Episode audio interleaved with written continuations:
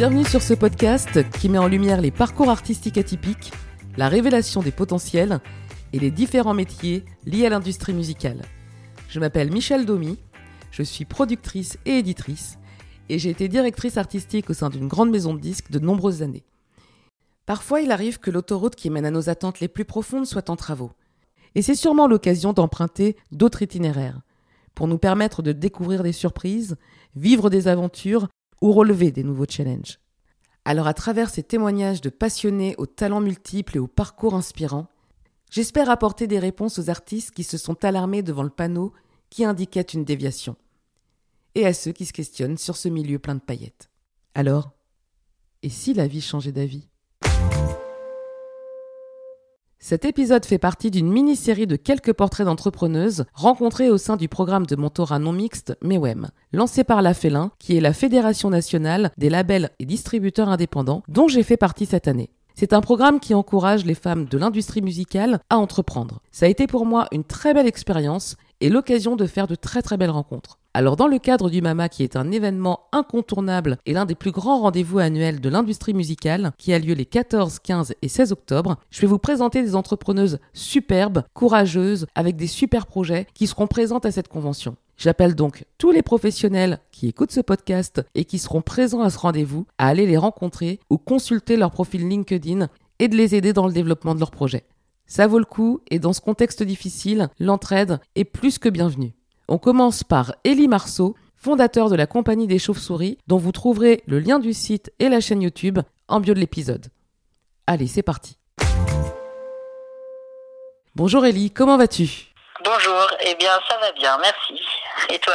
Eh ben écoute, super. Je suis ravie de euh, faire cette interview avec toi aujourd'hui dans le cadre euh, de mon hors-série du Mama Festival. Donc euh, c'est cool. Alors Ellie, on va commencer par la base. Quel est ton rapport avec la musique et comment as-tu commencé?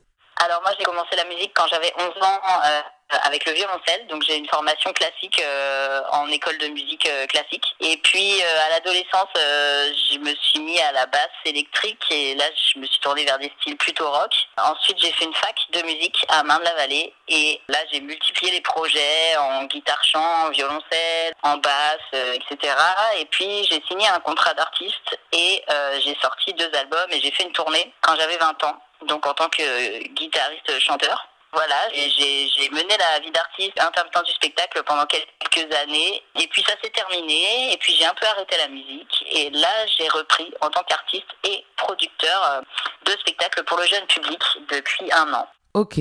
Alors, tu as été signé, comme tu le disais, au sein d'une grande maison de disques. Est-ce que cette expérience a été décisive sur la suite de ton parcours personnel et professionnel? Alors oui, on s'attendait pas du tout à signer. Hein. On était vraiment jeunes, on débutait et on n'avait pas trop de visibilité sur euh, notre avenir et puis on connaissait pas trop euh, le milieu de l'industrie du disque. En fait, je dis on, on était un duo. On était deux euh, musiciennes à être signées en duo et on a débarqué vraiment en n'y connaissant absolument rien. Donc ça a été un début euh, très très mouvementé euh, pour nous. moi, ça a complètement bouleversé ma vie euh, parce que voilà, j'avais mes petits projets, je tournais dans les bars, je faisais les terrasses des cafés à Paris, j'étais plutôt artiste de rue, etc.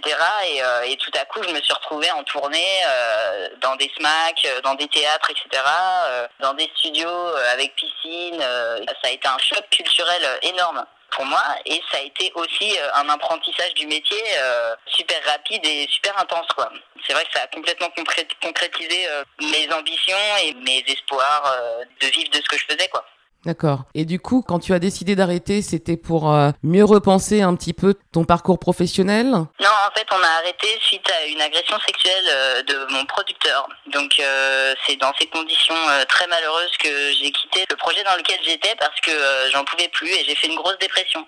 Et ça, c'est très dommage, mais malheureusement, c'est ce qui arrive à beaucoup de, beaucoup de personnes, beaucoup d'artistes et beaucoup de personnes en général dans le monde du travail. Et euh, voilà, donc ça, pour moi, ça a été vraiment très très dur et, euh, et ça m'a conduit à, à, vraiment laisser tomber et à aller très mal pendant très longtemps. Ah.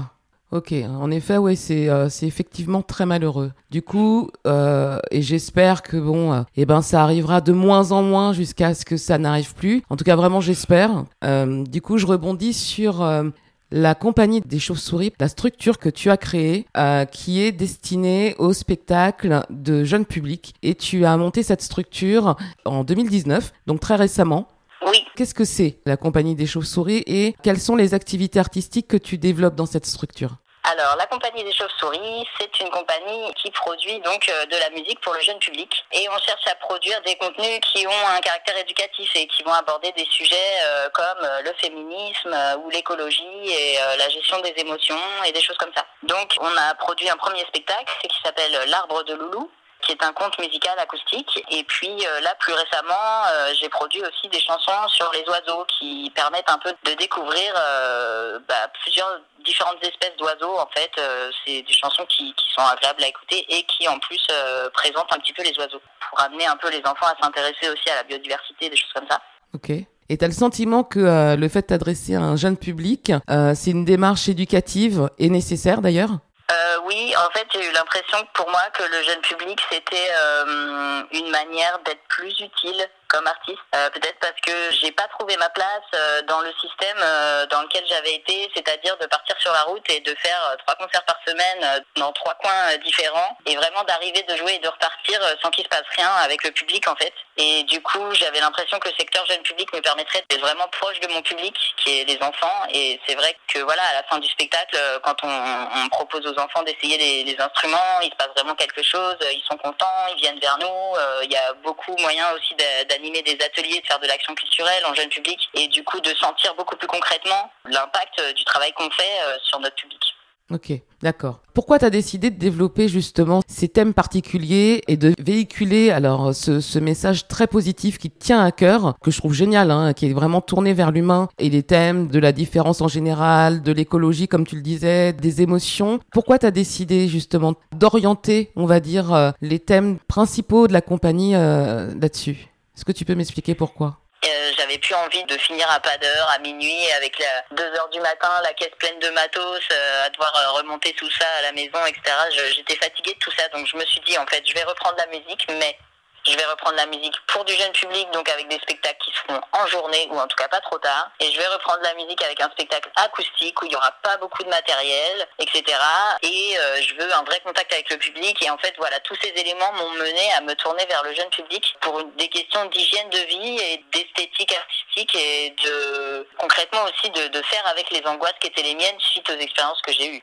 D'accord. Donc, en quelque sorte, c'était euh, reprendre le contrôle. Parce que là, dans tout ce que tu me cites, ça va à l'opposé euh, de ce que tu as pu, toi, connaître à tes débuts en tant qu'artiste. Exactement, voilà. Je, en fait, euh, je ne savais plus comment faire pour pouvoir continuer dans le milieu artistique. Et du coup, la solution que j'ai trouvée, c'était effectivement reprendre dans un milieu qui n'avait rien à voir avec le milieu dans lequel j'avais évolué. D'accord. D'où le jeune public, qui est un public sain et bienveillant. Exactement, parce que les enfants en général ils sont contents, ils vont pas euh, venir me voir à la fin et me dire euh, mais dis donc euh, pourquoi t'as fait comme ça et pas comme ça, ce serait mieux si tu faisais ci, si tu faisais ça, etc. J'étais aussi fatiguée des critiques et les enfants ils sont plus sympas en général. Bon quand ils aiment pas ils le disent hein, mais ils le disent ils le disent sans s'acharner quoi. Non et puis même s'ils sont sans filtre, bon je pense qu'on on prend pas la critique de la même manière. Exactement. ok, d'accord. Donc là, oui, là, je, comprends un petit peu mieux le, cadre, en fait, que tu as voulu mettre. En fait, tu as mis un cadre autour de ta passion, quoi. Exactement. Ouais. J'ai choisi en fait la façon dont j'allais exercer mon métier, euh, puisque la façon dont je l'avais exercé précédemment m'avait pas du tout satisfait. Et dans quel contexte tu as décidé de créer ton premier spectacle? Euh, je dirais que j'ai pas vraiment décidé, c'est que je pense que je fonctionne comme ça. En fait, euh, l'arbre de Loulou, je l'ai écrit, euh, sans vraiment décider de ce que j'allais écrire. En fait, je l'ai écrit pour mon neveu, la première fois que j'ai eu un neveu qui est né, parce que j'avais envie de lui transmettre des choses positives et de lui transmettre la façon dont moi je m'en étais sortie dans la vie, dont j'avais bravé les difficultés, dont j'avais assumé le fait d'être différent, etc. Et donc j'ai eu comme ça une envie, un besoin de transmettre en fait aux enfants comment s'assumer quand on est différent, comment gérer des émotions et tout ça. Euh. donc ça a commencé comme ça et puis euh, je me suis rendu compte que vraiment c'était un endroit où j'avais envie de, créer des choses, quoi, de, m'adresser aux enfants pour euh, leur transmettre ma manière de fonctionner et peut-être du coup leur apporter quelque chose, quoi. Ouais vraiment un, un désir de transmission en fait. J'ai un désir de transmission, c'est pour ça. D'accord, super. Et alors, quand tu as arrêté, tu as expliqué pourquoi. Qu'est-ce qui t'a poussé à créer cette structure, la compagnie des chauves-souris? Parce qu'il y a bien eu à un moment donné un, truc qui te, voilà, qui te redonne un, petit peu goût à, ta passion première quand même. Et bien en fait, j'étais arrivée à un point où j'avais complètement quitté la musique et j'étais allée travailler dans la grande distribution et je remplissais des rayons. Et j'ai fait ça pendant un an. Et puis au bout d'un an, euh, bon, ma hiérarchie avait changé et ça se passait plus bien du tout. Et j'ai eu l'impression de revivre un peu ce que j'avais vécu avec mon producteur, euh, c'est-à-dire un manque de considération, euh, un manque de reconnaissance de mon travail, etc. Et je l'ai pas supporté et je suis partie très rapidement en claquant la porte. Et là, je me suis dit, mais qu'est-ce que je fais là? Faut que je retourne dans la musique et du coup, cette fois, je vais le faire, mais je vais le faire moi, avec mes propres valeurs, avec mes, mes façons de fonctionner. Et donc, je vais produire moi-même en fait mes créations.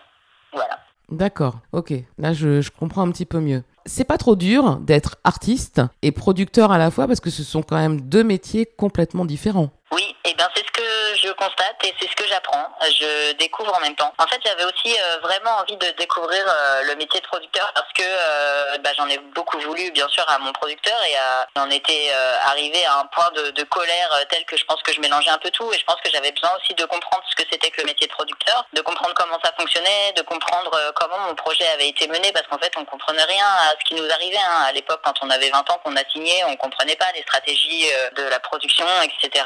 donc, on a, il y a beaucoup de choses aussi qu'on a qu'on a mal vécu. Euh, donc je crois que j'avais besoin aussi de passer de l'autre côté et de voir en fait euh, quelles étaient les raisons pour lesquelles on faisait euh, des choix de cette manière-là et pas d'une autre manière. Donc déjà, ça me fait du bien de me réapproprier ce pouvoir sur la création et de comprendre un peu en fait pourquoi la production est ce qu'elle est. Et du coup, tu arrives à jongler entre les deux casquettes? Alors je trouve ça très difficile. Bon bah je te cache pas qu'il y a eu la, crise du Covid en plus par dessus. Donc ouais non je trouve ça très difficile d'être sur les sur les deux fronts. Euh, là, euh, moi, je m'étais ménagé voilà une année de chômage pour pouvoir monter euh, la compagnie et là, je constate que je vais devoir continuer tout en travaillant à côté parce que la, la, compagnie n'a pas pu se développer à la bonne vitesse. Alors Covid ou pas, on saura jamais hein, si j'aurais réussi sans cette crise.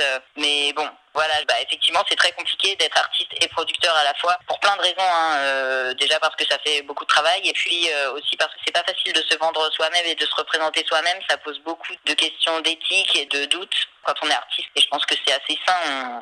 On, se pose beaucoup de questions sur ce qu'on fait, on remet en question euh, les créations et tout ça. Quand on est producteur, faut, faut vraiment croire au, projet euh, pour le défendre et, euh, voilà du coup il faut jongler un peu entre ces, doutes artistiques et puis cette confiance euh, indispensable au métier de producteur il y a vraiment un, espèce de conflit permanent en fait dans ma tête entre ce que le producteur ferait et ce que l'artiste ferait et je trouve ça intéressant en fait c'est très difficile mais c'est aussi très intéressant de toujours avoir les deux points de vue en même temps qui se confrontent en fait. Ça m'aide aussi à comprendre ce qui s'est passé pour moi quand j'avais un producteur et là où euh, on a manqué d'écoute et de, dialogue, bon, en dehors du fait que mon producteur avait vraiment des soucis, hein, mais euh, je veux dire, euh, c'est des choses qu'on retrouve dans beaucoup de projets artistiques, quoi, un, défaut de communication en fait entre la production et l'artistique et qui peut avoir des conséquences dramatiques sur les projets, quoi. Mmh, c'est clair du coup, qu'est-ce que t'as apporté le programme MEWEM Parce que nous, on s'est rencontrés dans ce programme. Pourquoi t'as décidé de postuler à ce programme qui, euh, je le rappelle, est un programme de mentorat non mixte destiné aux femmes entrepreneurs dans le secteur de l'industrie musicale? Est-ce que ça t'a euh, apporté certaines réponses sur la façon de fonctionner pour faire avancer justement euh, la compagnie des chauves-souris? Alors oui, ça m'a beaucoup aidé personnellement. J'ai postulé euh, bah, parce que je suis féministe et que je suis, euh, je suis très engagée euh, pour l'égalité entre les genres. Hein. Et donc quand j'ai vu passer l'appel à projet, ça m'a tout de suite beaucoup intéressé et ça m'a énormément aidé. Chaque atelier m'a vraiment apporté des réponses concrètes hein, sur des problèmes concrets que je rencontrais, euh, des, des, trucs de formation en fait très simples. Hein. Euh, voilà, moi je, je m'improvisais euh, producteur et j'ai vraiment appris des choses super importantes. J'ai gagné en confiance en moi aussi parce qu'il y a eu certains moments aussi où je me disais ah bah je fais comme ça donc c'est bien mais je ne savais pas forcément si c'était bien ou pas de faire comme ça. Et euh, voilà, je trouve qu'être entrepreneur, on l'a beaucoup dit au sein du programme entre mentorés, c'est être très seul. Et c'est vrai que ça faisait du bien en fait euh, d'avoir des pairs avec qui euh, échanger et discuter, et puis euh, d'avoir des professionnels aussi qui pouvaient nous apporter leur leur savoir. Ma mentor également, voilà. Forcément, le Covid a beaucoup impacté en fait hein, le déroulement du programme, même si on a sauvé quand même grâce au visio, ça s'est bien passé, mais forcément le milieu du spectacle a été très très perturbé. Donc voilà. Non moi ça m'a beaucoup apporté en termes d'échanges humains et de formation professionnelle je dirais. Donc là sur ton projet tu vois quand même plus clair.